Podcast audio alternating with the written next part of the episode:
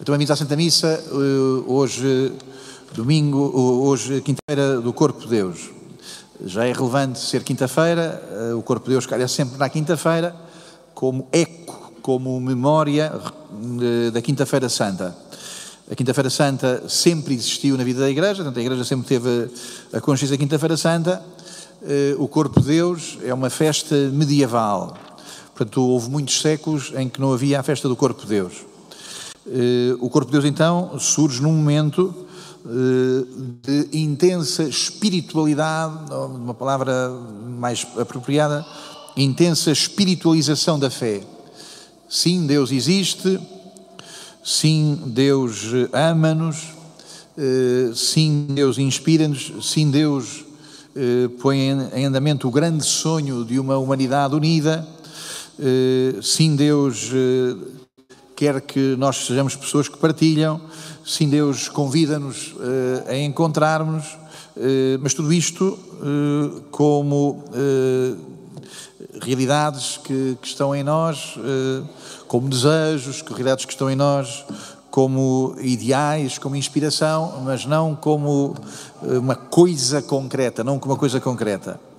Então, esta ideia de que, de que Deus está conosco uh, inspirando-nos, uh, tanto pode servir para nós, para a maçonaria, a maçonaria também pensa que Deus inspira os homens, um certo Deus que eles imaginam, também imaginam que inspira os homens, também os judeus uh, sabem que Deus está nos céus e dá indicações aos homens, também, de uma maneira, os, os protestantes também sabem que Deus, no céu, Deus dá aos homens a possibilidade de respeitarem a sua palavra na terra, eh, mas nós cristãos eh, somos eh, muito mais intensos, nós católicos somos muito mais intensos do que todas estas coisas que acabei de dizer. Nós somos muito mais intensos.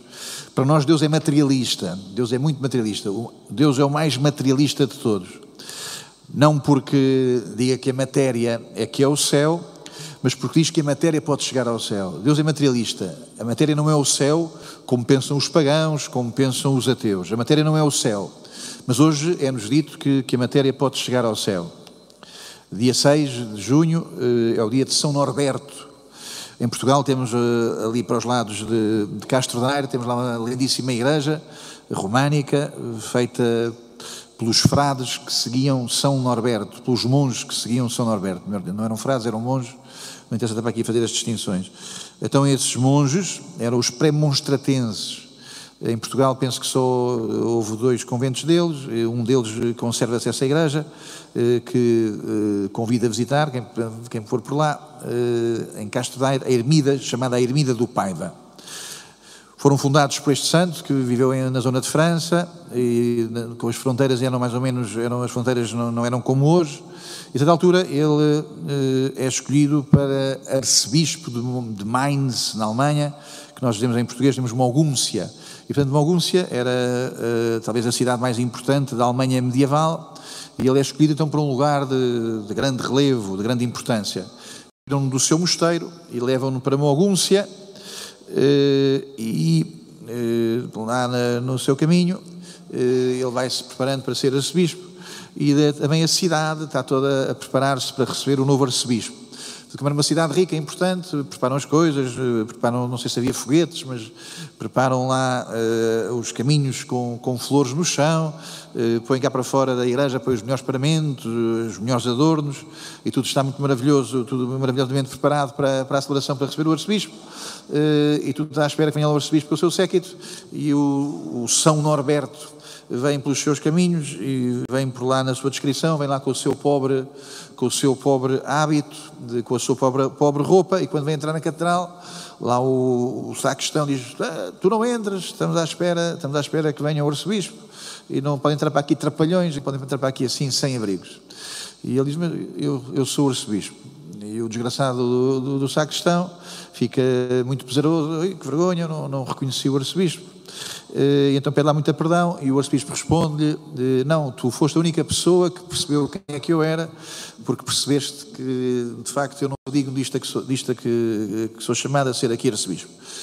Esta história, eh, para mim, é relevante, contá-la hoje, está maravilhosamente contada num poema que alguns conhecemos, de Frederico Schmidt, do, do poeta católico brasileiro, que conta esta história, mas que corresponde o que os homens sempre pensaram acerca de Deus. Que Deus venha muito grande, que Deus venha com muita força, que Deus venha com um grande séquito, que Deus eh, seja muito impressionante. Nós eh, estamos disponíveis para isso. Mas que Deus nos ultrapasse, eh, não porque é grande, mas porque é pequeno. Mas que Deus nos ultrapasse não porque é imponente, mas porque é ínfimo. Mas porque Deus nos ultrapasse não porque ostenta, mas porque se apresenta invisível. Isso o coração dos homens eh, não está disponível. Nós não estamos disponíveis para isso. Bom, eh, é que assim penso que chega a o mistério da Eucaristia. Nós, os humanos, chamamos isso, de uma forma geral, chamamos isso ateísmo. Há pessoas pomposamente que dizem de si próprias, chamam isso racionais. As pessoas chamam-se racionais porque dizem aonde Deus pode estar e onde Deus não pode entrar. As pessoas ah, são racionais porque dizem Deus só pode caminhar por aqui, Deus não pode vir por aqui. Então as pessoas acham-se racionais porque Deus só pode vir pelos ares, Deus não pode vir por baixo.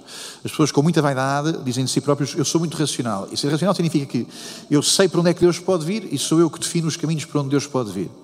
Então, eh, as pessoas que são racionais eh, são as pessoas que dizem que conhecem os sentidos proibidos. Isto aqui, por aqui pode-se vir, e ali está um sentido proibido, e neste sentido proibido Deus nunca pode aparecer por aí muitas vezes e tantas vezes Deus aparece nos sentidos proibidos. Aparece na dor, aparece nesse sentido proibido que é a grande dor, o grande sofrimento. Deus eh, aparece tantas vezes nos sentidos proibidos. Aparece nas confusões da vida, Deus aparece pelos sentidos proibidos. E Deus também hoje apareceu num sentido proibido, e esse sentido proibido por onde Deus aparece é só é mais nada eh, para nós os cristãos, a Eucaristia. Deus está realmente presente no pão. Deus está presente no pão. Eh, lembro que o anjo ensinou aos pastorinhos em Fátima. Fátima, em Fátima, o anjo diz aos pastorinhos uma oração muito parecida com o que tinha sido ensinado uns séculos antes no Concílio de Trento. Então o anjo ensina aos pastorinhos uma palavra que todos nós devíamos saber, que Jesus está verdadeiramente, Jesus está verdadeiramente presente no sacrário, no seu corpo, alma, sangue e divindade. Jesus está realmente, verdadeiramente presente no sacrário, no seu corpo, alma, sangue e divindade. Jesus está verdadeiramente presente no sacrário, no seu corpo, alma, sangue e divindade. E está presente em cada Eucaristia. Ora bem, se não acreditas nisto, és mais Deus do que Deus. Se não acreditas nisto, tu é que dizes a Deus por onde é que Ele pode vir e por onde é que Ele não pode vir, e tu é que proíbes Deus, tu não podes entrar, porque eu sei como é que tu tens que vir vestido. Se tu não permites que Deus venha na Eucaristia, és tu que és Deus. Não, tu não podes entrar, só podes estar na história dos homens pelo lado que eu te autorizo. Eh, que Deus nos livre dessa, perdoe-se uma expressão, desse ridículo que é de nós sermos ateus. Nós sermos ateus, dizermos, somos nós que dizemos por onde é que Deus pode vir, por onde é que Deus não pode vir. Que Deus nos livre, nos livre desse ridículo de sermos ateus. Bom, eh, uma das dificuldades muito grandes dos nossos dias, mas das grandes dificuldades dos nossos dias, é a nossa completa incapacidade para perceber estas leituras, a segunda leitura da carta aos Hebreus, a primeira, os sacrifícios, os bois, os cordeiros, as aves, mas toda esta coisa de, de, de haver uh, os altares, e nos altares ofereciam-se sacrifícios, para nós isso tudo é muito confuso e para nós é muito insignificante, é muito irrelevante. Tudo o que dizia respeito aos sacrifícios, nós hoje fomos substituindo isso pela fábrica. O que antigamente pertencia aos sacrifícios, hoje pertence à fábrica. Nas fábricas faz-se o que nos salva, as vacinas, as bacinas, como dizem outros lados, nas fábricas fazem o que nos salva. E nós precisamos é de boas fábricas e das melhores fábricas. E, portanto, hoje já não são os santuários que interessam, hoje são as fábricas. Nas fábricas está o melhor da competência humana e está o melhor da engenharia, eh, o melhor da investigação, o melhor da organização, e tanto nós temos muita ideia que nas fábricas eh, o homem eh, coloca lá aquilo que verdadeiramente pode quimicamente, aquilo que farmacologicamente pode resolver a nossa vida. Então é por isso que a gente hoje tem muita dificuldade em perceber o que é que são os sacrifícios. Os sacrifícios são a afirmação exatamente inversa. Nada do que o homem produz salva o homem do que o homem produz salva o homem. As fábricas, bendito Deus pelas fábricas, Deus pelas fábricas, e portanto, mas é óbvio que aqui assim esconde-se a nossa grande dificuldade religiosa. Nós temos as mãos, hoje em dia, para manipular, para manipular. Os antigos tinham as mãos para louvar, para se renderem a Deus, para receberem de Deus. Nós temos as mãos, eh, muitas vezes, hoje em dia, para manipular, para manobrar, etc. E temos uma confiança tremenda nas mãos. As mãos dos antigos eram mãos para agradecer. Foi por volta do ano 1000 que os cristãos, é um gesto exclusivamente dos cristãos, é por volta do ano 1000 que os cristãos inventam este gesto que é o gesto que diz que nós não produzimos nada, não fabricamos nada, eh, não está nas nossas mãos eh, eh, conseguir aquilo que nos salva. E é por essa mesma razão que o padre, o sacerdote, quando é chamado a uma pessoa que está numa situação extrema de vida, quando é chamado para receber a Santa Unção, a Santa Unção é colocada nas mãos da pessoa, estás nas mãos de Deus. O gesto de ungir as mãos para dizer que estás nas mãos de Deus, não estás nas tuas mãos. Bom, então o que é que são estes sacrifícios todos, estas coisas todas, uh, o sangue, uh, o que é que são estas coisas todas? Estas quatro notas que são importantes. Uh, os sacrifícios são lugares de convívio. Não, não, são, não são almoços da praia, não são almoços da praia, não são convívios, de, convívios que não são restaurantes, não são lugares onde a gente chega, compra, paga e, tá, e alimenta-se, alimenta-se. Os, uh, os sacrifícios são lugares de convívio, de convívio, onde as pessoas percebem que são chamadas a reunirem-se, são chamadas a reunirem-se, não somos, não somos, uh, não estamos sempre em guerras, não estamos sempre em ofensas, não estamos sempre em retaliação, uh, encontramos. Os sacrifícios são lugares de convívio, são lugares de convívio das pessoas umas com as outras, mas de convívio das pessoas com Deus. Os, os sacrifícios são lugares de convívio, onde as pessoas se eh, põem ali assim para que Deus apareça. Então, a primeira coisa, a primeira nota importante, os sacrifícios são lugares de convívio. Os sacrifícios são lugares eh, onde as pessoas se alimentam. Depois do, do Concílio Vaticano II surgiram estas duas linhas eh, que se opõem muitas vezes. As pessoas eh, que acham que o Espírito Santo morreu em 1962, portanto, morreu o Espírito Santo, morreu o Espírito Santo, e portanto o que estava antes é que era bom e o Espírito Santo desapareceu. Então, para essas pessoas, a missa é o lugar uh, onde se repete o sacrifício de Cristo. Depois apareceram uns brincalhões, achar que, eh, pelo contrário, a missa é o lugar onde uh, aparecemos de chanatos, é onde aparecemos de, calção de banho e estamos lá, uh, como gostamos de estar a conviver na rua, uh, ver umas copas, também vem-se à missa para que o padre diga umas coisas divertidas, para que seja um lugar divertido, onde gostamos muito de, de estar num ambiente de distensão. Não, eh, sempre, sempre, sempre, eh, em todas as religiões e sobremodo no cristianismo, eh, o banquete, o banquete é um banquete sagrado. E, portanto, portanto para nós, a missa é, é um banquete, mas é um banquete sagrado. Quer dizer, é um lugar onde nos alimentamos de qualquer coisa que o homem eh, não consegue fabricar. Nos alimentamos de qualquer coisa que os deuses dão aos homens, que os deuses eh, nos eh, colocam na nossa vida. Então, eh, os sacrifícios eh, são lugares de convívio, são lugares onde nos eh, alimentamos, são lugares onde nos purificamos, onde nos tornamos mais parecidos com o que Deus quer de nós, com o que Deus quer de nós. Purificar significa eh, de uma maneira mais, eh, mais significa uma dependência. Toda a purificação que não depende de Deus chama-se justificação. Hoje, ontem vi um grande, um grande responsável de uma empresa portuguesa, vinha aí num, num jornal, que dizia que há, há 10 anos eh, anda a fazer psicoterapia. Benditos os psicólogos presentes, uh, portanto, a psicologia, sobretudo para desbloquear situações. Um homem que anda há 10 anos a fazer psicoterapia, anda há 10 anos a justificar-se, a auto-justificar-se, a pagar a alguém para, para, para o justificar. Ora bem, uh, a purificação é uma coisa completamente diferente, uma coisa completamente diferente. É reconhecer que preciso que, que Deus, o próprio Deus, Ele sim uh, me ponha na posição na vida que na posição da vida que, que, que me serve. Por último, uma coisa muito importante nos sacrifícios é que são lugares de substituição. Os sacrifícios são lugares de substituição. O que é que Moisés fez? Uh, estava lá os novilhos, uh, depois mais à frente vinham as ovelhas, os cordeiros, e portanto sacrificava-se, tirava-se o sangue aos cordeiros, por um lado ficava o sangue, por outro lado ficava o corpo, morriam os cordeiros, morriam os novilhos, e portanto esses animais é que iam em nome uh, de mim próprio. Não vou eu, vão os animais, vai o seu sangue. Então é isso que ouvimos na primeira leitura. Então Moisés tomou o sangue, daqui a bocadinho eu vou dizer que Jesus tomou o cálice e aspergiu com ele o povo. Eu vou dizer que Jesus uh, deu, entregou aos seus discípulos. Não só aspergiu, como entregou. Então Moisés diz: Este é o sangue, o sangue que eu tirei às vítimas, o sangue que eu tirei aos novilhos e aos cordeiros, este é o sangue que eu tirei a eles mas que vai ser eh, dado a vocês como sinal de uma aliança. Sinal de uma aliança.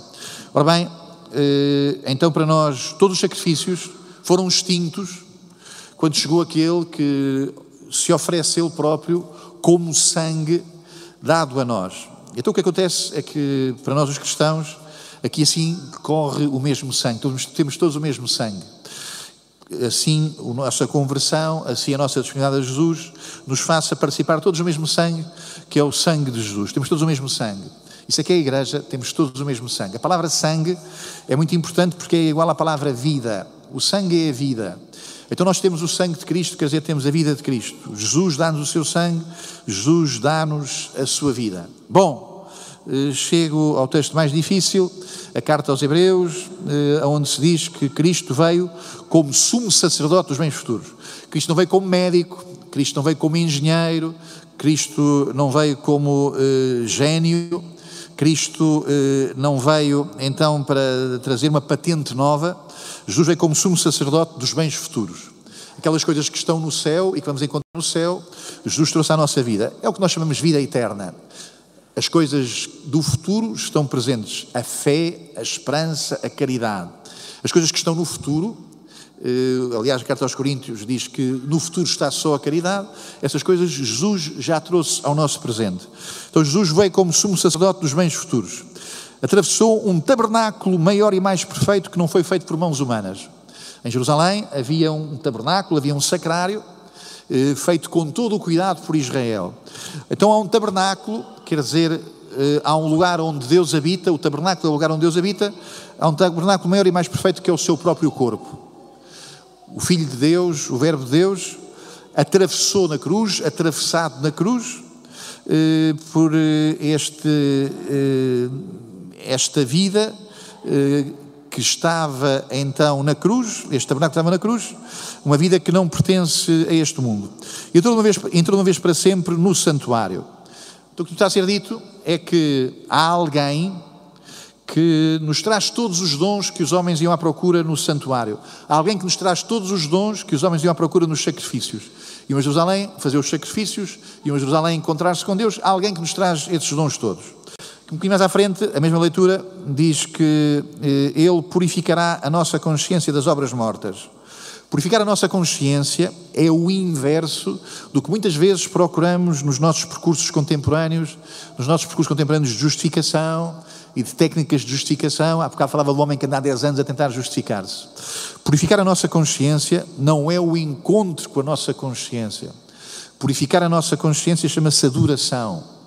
A nossa consciência está purificada quando adoramos.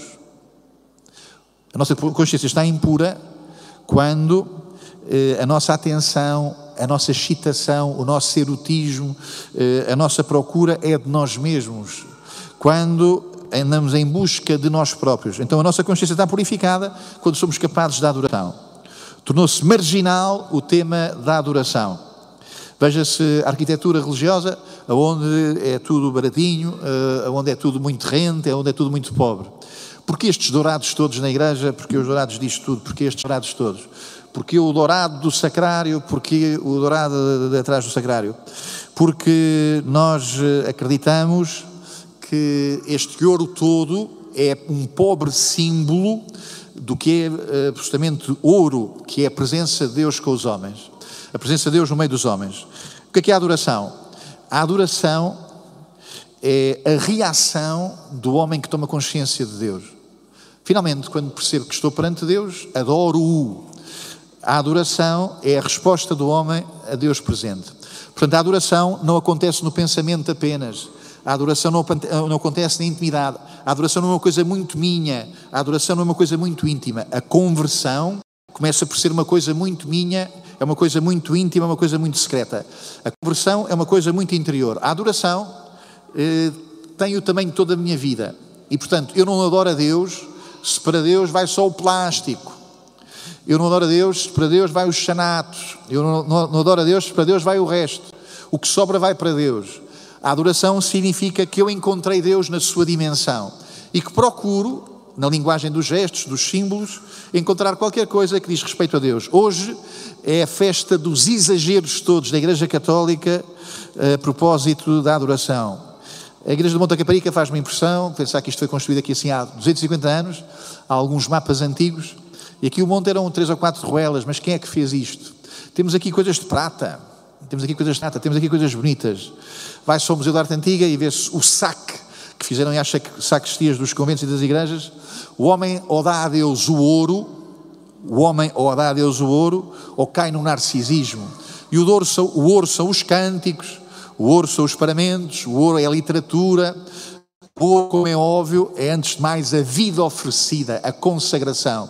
O grande gesto de adoração é a consagração, é a entrega de mim próprio para que o que tu me destes também continue através de mim.